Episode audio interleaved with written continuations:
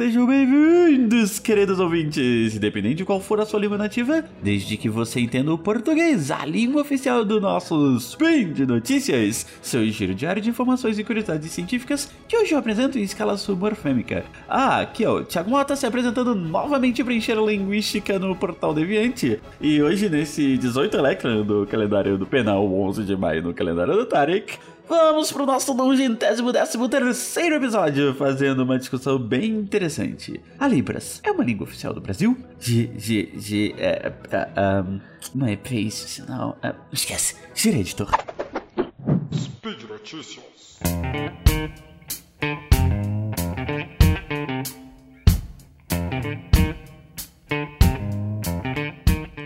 Então, gente, lá no CQS 361, a gente acabou comentando que a Libras é uma língua oficial do Brasil, a segunda língua oficial do Brasil.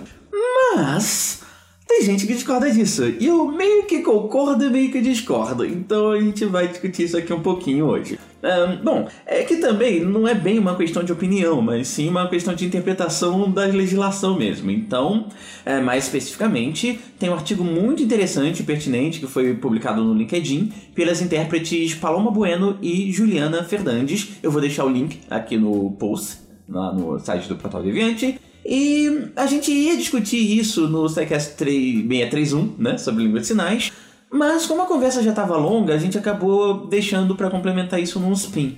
Então, o grande ponto aqui é que, como existe aquela chamada lei de Libras, que reconhece a Libras como uma das línguas brasileiras, a Lei 10.436 de 2002, as pessoas automaticamente acabam considerando que se a língua é reconhecida e mencionada na legislação, automaticamente ela entra para o rol das chamadas línguas oficiais do país. Mas nem sempre é assim que acontece. Então, as autores desse artigo lá no LinkedIn elas são intérpretes, né? E elas fazem toda uma argumentação super bem embasada, começando pela definição de oficial no dicionário, mostrando que o oficial não necessariamente quer dizer algo que é reconhecido. E no caso, a Libras foi reconhecida e não necessariamente oficializada.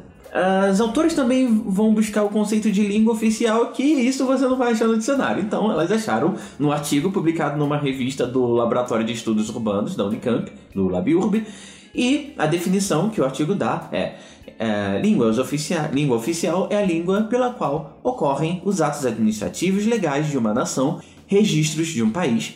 Uma língua oficial representa uma nação e sua cultura como um todo. E reforçando a argumentação, as autoras vão mencionar o artigo 13 da Constituição, que segue inalterado mesmo depois da Lei de Libras. E o que, que esse artigo diz? Diz que a língua portuguesa é o idioma oficial da República Federativa do Brasil. Então, é, de fato, as autoras estão bastante corretas nesse sentido aqui, né? Especialmente no que diz respeito aos atos administrativos, por mais que em vários dos pronunciamentos oficiais e eventos oficiais a gente conte com intérpretes é, para Libras, isso não quer necessariamente dizer que os atos administrativos acontecem em Libras ou que esses eventos acontecem em Libras. No máximo, eles são traduzidos ou interpretados para Libras.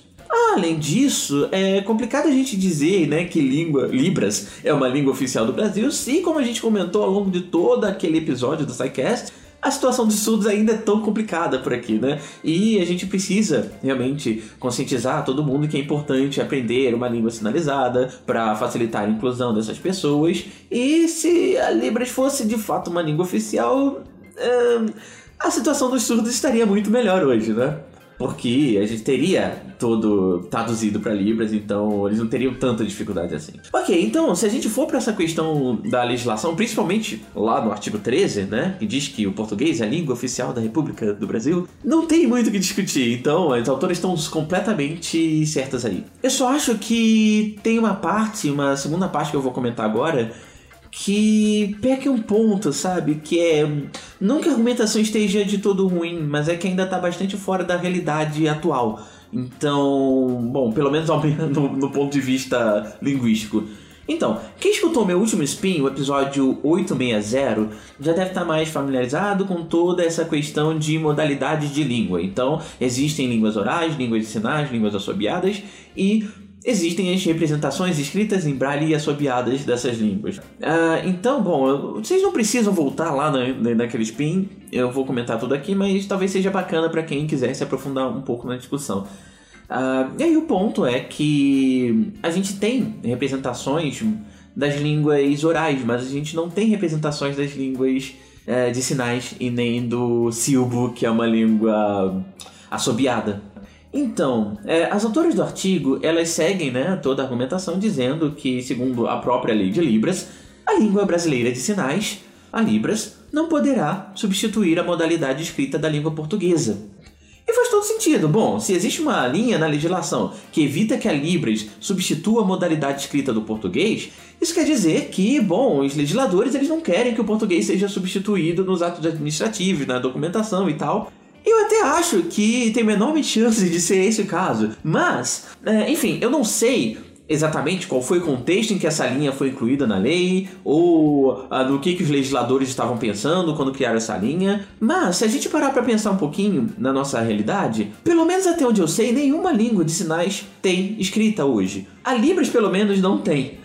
Então, mesmo que todo mundo aprendesse língua, Libras no Brasil, toda a documentação ainda estaria obrigatoriamente em português e não por uma porque por uma preciosidade de algum legislador, mas sim porque não dá para fazer isso se a gente não tiver um sistema de escrita, né? Então, o seu RG, o, do seu RG até a Constituição, tudo isso estaria impossibilitado de ter uma tradução para Libras. Então, pode ser que um dia, quando todo mundo se conscientizar da situação dos surdos, a gente venha inclusive a criar uma escrita para registrar e representar as línguas de sinais, como a Libras, assim como a gente faz para as orais. Mas é, para isso a gente ainda precisa avançar muito na questão da acessibilidade, para que os governos tenham essa preocupação e tal. Mas eu não imaginaria, infelizmente, eu não imagino o mundo passando por isso tão cedo. Bom, aí continuando no artigo, segundo as autores, o do artigo da Unicamp, para que um documento redigido em idioma estrangeiro tenha validade no Brasil, ele precisa estar obrigatoriamente acompanhado de sua respectiva tradução juramentada. Artigo 18 do, do, Decreto Federal 13.609, de 21 de 10 de 1943, que rege o ofício dos tradutores públicos ou tradutores juramentados. E essa tradução ela é sempre apresentada em papel timbrado e tal, e a tradução juramentada tem fé pública e é válida em todo o território nacional. Mas, segundo a nossa legislação, não há previsão de tradução juramentada das línguas estrangeiras para Libras. E aí a gente volta, né? Considerando que a Libras não tem escrita, fica difícil você imaginar uma tradução juramentada na língua. A única solução atualmente possível, mas provavelmente inviável que eu consigo pensar, seria colocar um tablet colado no documento com um avatar tipo do Velibras. Mas isso ia custar muito dinheiro, né? Ia acabar encarecendo o processo e o aparelho pode ter algum problema técnico, pode acabar com a bateria e no final você ia ficar sem a tradução de todo modo, né? Então, Talvez essa linha, só talvez, né? Talvez essa linha tenha sido criada, essa linha do, do da lei de Libras, dizendo que você não pode, uh, enfim, dizendo que ela não substitui a modalidade escrita da língua portuguesa. Uh, ela talvez tenha sido criada para evitar um problema logístico e operacional mesmo, sabe? Pensando na questão mais prática, não que eu ache que essa seja a hipótese mais provável, mas ainda é uma hipótese bastante plausível, e mesmo que tenha sido sem querer, é, é um ponto a ser considerado. Então, se a lei de Libras oficializa a Libras de fato, e muda inclusive a, o artigo 13 da Constituição, tudo isso precisaria ser viabilizado, os atos administrativos, a documentação, a tradução juramentada em Libras, mas sem o sistema de escrita, como é que isso ia ser viabilizado? Então, assim, eu nem acho que seria impossível, mas como eu comentei antes, seria muito provavelmente inviável, por, porque dependeria da tecnologia e provavelmente aumentaria consideravelmente os custos de, de, operacionais. E eu acho necessário, acho sim, mas uh, eu não sei como a gente poderia viabilizar isso hoje, muito menos em 2002, quando a lei foi publicada, né? A gente nem tinha o V-Libras ainda. E Principalmente, né, independente da motivação, a não oficialização, quer dizer, a, a, oficialização da Libras poderia gerar um bug na legislação se não viesse acompanhada de uma solução para esses casos, né, que a gente está comentando. Então, novamente, para reforçar, eu acho a argumentação é, das autoras excelente, é, inclusive reforça o desbalanço entre a situação dos surdos e dos ouvintes no Brasil. Eu só acho que esse ponto da argumentação acaba fugindo um pouco da nossa realidade, tanto linguística quanto é, talvez tecnológica mesmo. E esse ponto não foi levantado pelas autoras, ou pelo menos não nesse texto. Talvez elas tenham pensado nisso, mas não fosse o objetivo do texto de fato. Como não é? Enfim. Então, é algo para se pensar. Enfim, eu adorei o artigo das autoras e tal. E aí fica essa questão. É, de fato, se a gente pensar na questão é, legal, a Libras não é uma língua oficial do Brasil por esses pontos todos, né? Mas eu não sei o quanto a gente poderia dizer realmente que ela é uma língua oficial, mesmo que seja assim. Pulando um pouco a questão legal, mas indo para a questão de que mal bem a gente tem toda uma preocupação já com as Libras nas licenciaturas no Brasil e tal. Então, talvez passo a passo a gente chegue lá. Então, obrigado por nos escutar até aqui. Nos sigam, nos divulguem, nos xinguem, nos amem nas suas redes sociais, também entre em contato se tiver qualquer dúvida, sugestão, comentário, crítica, se eu cometi alguma canelada, Libras não é um assunto que eu estudo de fato. Na verdade, isso foi um assunto que eu pensei aqui uh, lendo mais a legislação e lendo o artigo das autoras. E é isso. Então, para entrar em contato, usem meu e-mail, que é thimota com dois t's, arroba ou contato arroba E, enfim, é, lembrando que vocês podem também nos ajudar financeiramente através do Patreon, do Padrinho do PicPay. E tanto os PIN de notícias quanto o SciCast, o SciKids e outros podcasts aqui do Portal Deviante, eles só são possíveis graças à contribuição de vocês. Então, muito obrigado e até a próxima. Tchau, tchau.